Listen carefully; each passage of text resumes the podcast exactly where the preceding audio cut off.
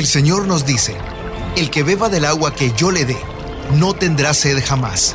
Se convertirá en él, en fuente de agua que brota para vida eterna. Y para conocer más de esa agua que nos da vida, Buenos días en el camino presenta El Cántaro, un segmento conducido por el padre José Román Flecha, doctor en teología moral, quien nos orienta sobre la verdad de nuestra fe. A continuación,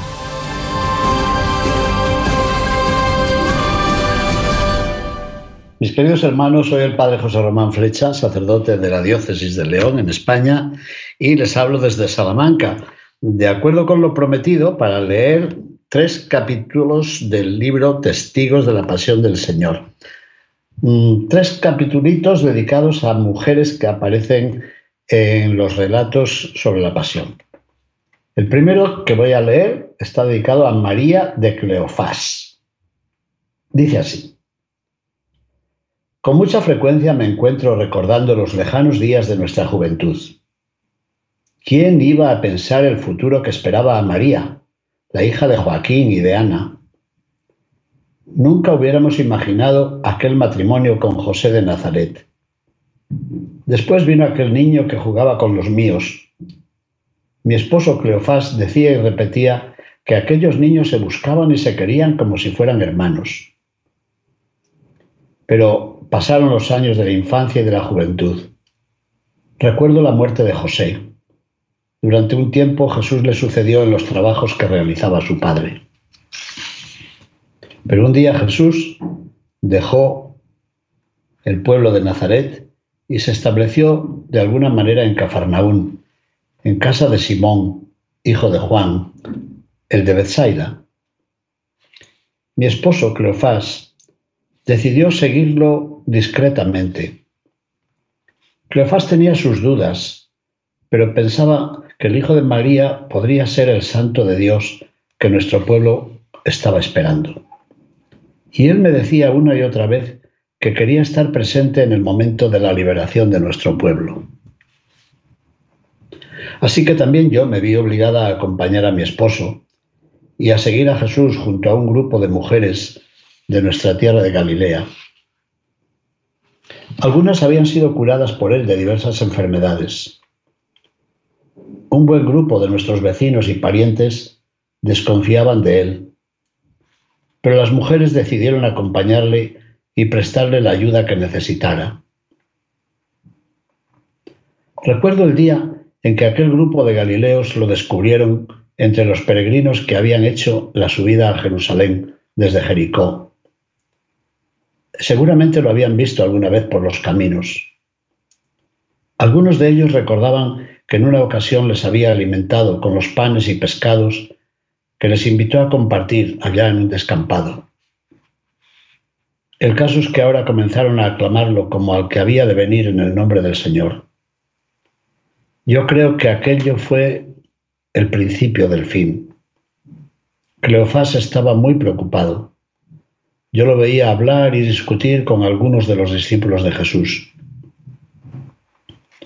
Supimos que iba a celebrar la cena de Pascua en casa de María, pero la mañana siguiente nos sorprendió la noticia de que había sido apresado por los siervos de los sumos sacerdotes y estaba siendo juzgado. Así que me apresuré a buscar y acompañar a María para salir al encuentro de su hijo. Nunca podré olvidar ni el triste aspecto que presentaba cuando logramos acercarnos a él. Contra todo lo acostumbrado, los soldados nos permitieron acercarnos a las tres cruces que levantaron en el montículo del Calvario. Todavía me hieren los oídos los gritos de las gentes incitadas por los sacerdotes y los de aquel bandido que lo desafiaba para que se liberara a él mismo y a los dos que habían sido crucificados junto a él. Sin embargo, él afrontó de forma asombrosa aquella condena tan injusta como horrible. Solo me consuela la paz con la que expiró, dejándonos en herencia su espíritu de amor y la fortaleza que mantuvo a María al pie de la cruz. Cleofás me contó tres días después que un amigo y él lo habían encontrado cuando iban caminando hacia Emaús. Les reprochó la dureza de su corazón y la facilidad con la que habían olvidado sus mensajes. Sin embargo, sentían que les transmitía una gran paz. Lo invitaron a entrar con ellos en el mesón y allí de pronto lo reconocieron al partir el pan. El Señor está vivo.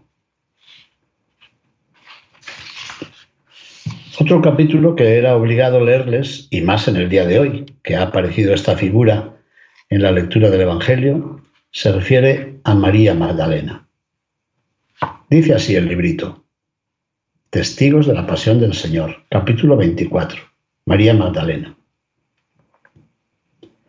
Yo había oído hablar de Jesús a unos comerciantes de Magdala. Solían ir, a Cafarnaúm para hacer negocios de pescado que ellos salaban en nuestra ciudad. Allí se habían enterado. Decían que un profeta de Nazaret había curado de unas fiebres a la suegra de Simón, el pescador.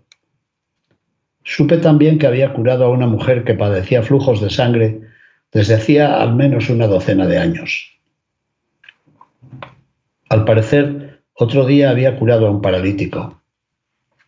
Los amigos que lo llevaban no podían acercarse hasta él, porque una multitud se había acercado a la casa de Simón para escucharle. Así que subieron al terrado y abriendo un boquete lograron descolgar al paralítico en su camilla hasta colocarlo frente al maestro. Más asombroso que esa estratagema fue oír que Jesús le perdonaba sus pecados y le devolvía la salud. Además, le sugirió que se llevara su camilla. Era como pedirle que no olvidara su pasado. Ahora ya no dependía de su camilla, era él quien la llevaba le serviría de testimonio de lo que el maestro había hecho con él. Así que, movida por estos sucesos, yo también me decidí a acercarme a él como una enferma más que andaba buscando curación o alivio para sus males. Eran tantos mis males que yo solía decir que se habían apoderado de mí hasta siete espíritus malos. Pero cuando logré acercarme a él en Cafarnaún, Jesús tuvo piedad de mí y me liberó de todos ellos. ¿Cómo agradecérselo? Yo sabía que aquellos pescadores de Cafarnaún lo habían dejado todo para seguirle y me decidí a imitar su ejemplo. También yo quería ser una discípula de aquel maestro. Al conocer mi decisión, algunas otras mujeres hicieron lo mismo. ¿Cómo olvidar a Susana y sobre todo a Juana, la esposa de Cusa, el administrador del tetrarca Herodes que gobernaba nuestra tierra de Galilea? La atención que el maestro nos prestó nos llevó a encontrarnos a nosotras mismas en el grupo de sus seguidores más cercanos. Nos sentimos aceptadas por él y decidimos acompañarle, escuchando su doctrina y tratando de prestarle nuestra ayuda. Así tuvimos la ocasión de conocer también a María, su madre. Recuerdo que en una ocasión María vino con otros parientes a ver si era verdad lo que se decía de Jesús. Algunos andaban propalando que decía y hacía cosas extrañas. Su familia temió que hubiera perdido el juicio. Pero María, su madre, entendió muy bien las exigencias de aquella misión que llevaban a Jesús por campos y ciudades, haciendo el bien y curando toda dolencia. Así que, mientras los familiares se volvieron a su aldea de Nazaret, ella permaneció con nosotras cerca de su hijo. Pasaron los meses. Recorrimos caminos, entramos en villas y en ciudades. Y con frecuencia despertábamos al alba preguntándonos dónde se habría retirado a orar aquella noche. Finalmente estuvimos cerca de él y de sus discípulos en la cena de la Pascua. Es verdad que todo nos hacía presagiar algo que podría ser muy doloroso. Pero cuando salió a orar al olivar, no imaginábamos que a la mañana siguiente habíamos de encontrarlo tan destrozado. Qué dolor aquel camino hacia el Gólgota. Al llegar allí, apenas tuve fuerza para sostener a María, mientras su hijo moría perdonando a unos y a otros. No sé cómo pude reprimir un grito de dolor cuando inclinó la cabeza, tras el último gemido que entrecortaba las palabras de un salmo esperanzado. Me acerqué para sostener a María, pero ella, ella me daba ejemplo de fe y de fortaleza. Junto a las otras mujeres estuve presente cuando lo bajaron de la cruz y cuando, apenas ungido con prisa, lo depositaron en el sepulcro que le prestaba José. Después vino la noche y las preguntas que no podía compartir con nadie. Qué lento el paso del tiempo en aquel sábado de ausencias y de silencios. Y el primer día de la semana, mm, pero ¿cómo se puede narrar la sorpresa de ver el sepulcro vacío y de oír a extraños mensajeros decirnos que él había resucitado? No sé cómo tuve fuerzas para transmitir a Pedro aquel mensaje que brotaba de mi temor más desgarrado. Se han llevado del sepulcro al Señor y no sabemos dónde lo han puesto. Todavía hoy me veo a mí misma llorando junto al sepulcro, escuchando la interpelación de los ángeles y descubriendo por fin al Maestro. Ahora pienso que fue una gracia que el gemido dejara paso al éxtasis. Al principio yo lo confundí con el hortelano, con el jardinero, pero aquel encuentro significó el salto que va de la pérdida al encuentro, de la búsqueda al hallazgo, del llanto a la alegría, de la nostalgia a la misión. Qué hermoso mensaje el que recibí de mi maestro. Qué dulce responsabilidad. Reunir a sus discípulos y rogarles que volvieran a Galilea que Él nos esperaría junto al lago. Como el primer encuentro. Era como recuperar el eco de aquella primera llamada. Y desde entonces, eso es lo que pienso. Y eso es lo que repito en todas partes. Él nos precede siempre. Sí, Él nos precede siempre. ¿Cómo no vivir de esa certeza? Resucitó de veras mi alegría y mi esperanza.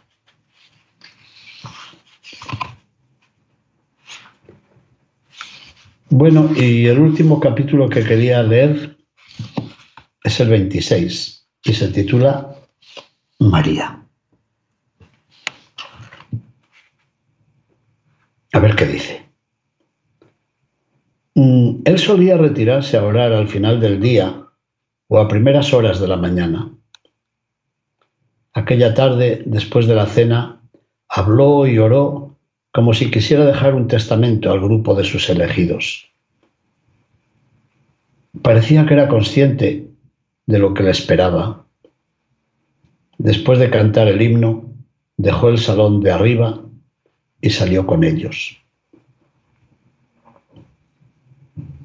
Poco después de una hora, Juan Marcos regresó nervioso a casa y nos trajo la noticia de que lo habían apresado en Gesemaní.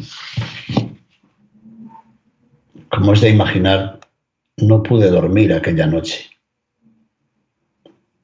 A la mañana siguiente salí a buscarlo por las calles de la ciudad santa, acompañada por aquel discípulo con el que él se confiaba, por María, la de Magdala, y por María, la de Cleofás. Fue muy doloroso encontrarlo por la calle del torrente. Parecía cansado y malherido. Otro hombre le ayudaba a llevar un pesado madero, pero él vacilaba a cada paso. Recuerdo que cayó por tierra varias veces. Por un momento se cruzaron nuestras miradas. Yo solo pude exclamar, Hijo mío, hijo mío. Allá en la roca del Gólgota no sé cómo pude soportar la vista de aquel suplicio. Le arrancaron la túnica que yo le había tejido y mi corazón parecía estallar al oír los golpes sobre los clavos con los que lo fijaron al madero. Y allí lo alzaron, como aquella serpiente que Moisés había levantado en el desierto. Era una imagen que él había recordado varias veces. Así es. Estaba atardeciendo y las gentes comenzaron a alejarse del lugar de aquel horror. Entonces el centurión nos permitió acercarnos hasta la cruz. Debió de pensar que nada podíamos hacer para impedir aquel suplicio. Él todavía estaba vivo y parecía recitar un salmo en que manifestaba su confianza en el Altísimo, bendito sea su nombre. A pesar del dolor que debía de padecer, tuvo fuerzas para decirme que me encargaba a su discípulo amado. Él había de cuidarme como lo habría hecho él.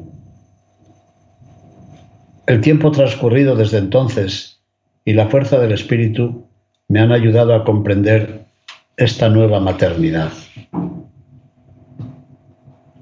Cuando expiró y lo bajaron de la cruz, lo pusieron por unos minutos sobre mis rodillas de pronto recordé las palabras que había pronunciado Simeón cuando lo presenté en el templo. Él había sido siempre como una bandera discutida, y la espada que siempre se había clavado en mi mente ahora parecía romper mi corazón. Después de aplicarle los aromas comprados por Nicodemo y envolverlo en el lienzo, lo depositaron en el sepulcro que le cedió José. Sentí una indecible soledad al dejarlo allí y regresar a la ciudad. Las tinieblas exteriores no eran comparables con las que me afligían en el espíritu. ¿El espíritu? Pero vino el otro, el espíritu del consuelo y de la verdad, y he podido presenciar el testimonio de los suyos. Por lo demás, no me queda más que guardar todas estas cosas en mi corazón. Yo sé que Jesús vive y que precede a sus discípulos por los caminos del mundo. Bueno, mis hermanos, yo sé que este capítulo es el más corto del libro, pero es que no me atrevía a decir más cosas de María, la Madre de Jesús dar cuenta de su soledad y dar cuenta de esta última línea de todo el libro. Yo sé que Jesús vive y que precede a sus discípulos por los caminos del mundo. ¿Qué otra cosa podía escribir María, la Madre de Jesús? Yo sé que Jesús vive y que nos precede por los caminos del mundo. Pues muy bien, mis queridos hermanos, hemos pasado los días de la pasión y muerte de nuestro Señor Jesucristo. Hemos escuchado la homilía del Papa Francisco en la solemne vigilia pascual. Hemos recordado que también nosotros somos invitados a ir a Galilea. Y hoy hemos vuelto a escuchar las palabras nerviosas de María Magdalena. Si tú lo has llevado, dime dónde lo has puesto y yo lo recogeré. Lo, lo, lo, sin citar el nombre de la persona a la que busca.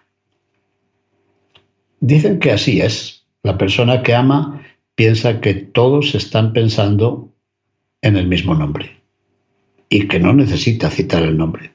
Si tú lo has llevado, dime dónde lo has puesto y yo lo buscaré. Yo creo que son palabras que pueden aplicarse hoy a todo creyente. Son muchos los creyentes de hoy que tienen la impresión de que Jesús les ha sido arrebatado. Bueno, y son muchos los que tienen que preguntar, ¿dónde lo han puesto? ¿Dónde han puesto a Jesús? Algunos lo han puesto hasta en fiestas profanas. Algunos lo han puesto en historias escandalosas y blasfemas. Algunos lo han puesto en un lugar fantástico. Algunos celebran su santo cumplimiento, celebran su nacimiento, su cumpleaños, pero procurando que Él esté ausente. Algunos celebran su muerte en cruz, pero quieren eliminar las cruces. Algunos celebran su resurrección, pero solo se preocupan de los huevos de chocolate. Si tú lo has escondido, dime dónde lo has puesto. Y yo lo buscaré. Nos han escondido al Señor. Es la hora de buscarlo, como María, la de Magdala, es hora de anunciar que Él vive. Y es hora de acercarnos a todos los demás, como ella, como María Magdalena, para decir, he visto al Señor y me ha dicho esto. Esa es la tarea de toda la Iglesia, esa es la tarea del ministerio al que usted pertenece, esa es la tarea de la misión que me ha sido confiada, esa es la tarea de todos los creyentes hemos visto al Señor. Y esto nos ha dicho. Mis queridos hermanos, muchísimas gracias por su atención. Bendiciones y de nuevo feliz y santo tiempo pascual. Muchas gracias. Buenos días en el camino presentó El Cántaro con el padre José Román Flecha. Esperamos que hayas disfrutado de este mensaje producido por El Sembrador si resides en Los Ángeles y a sus alrededores, recuerda que puedes ver la programación de ESNE las 24 horas al día a través de la señal abierta digital en canal 56.2 y por la radio. También nos puedes escuchar y ver por medio de la aplicación ESNE en tu celular.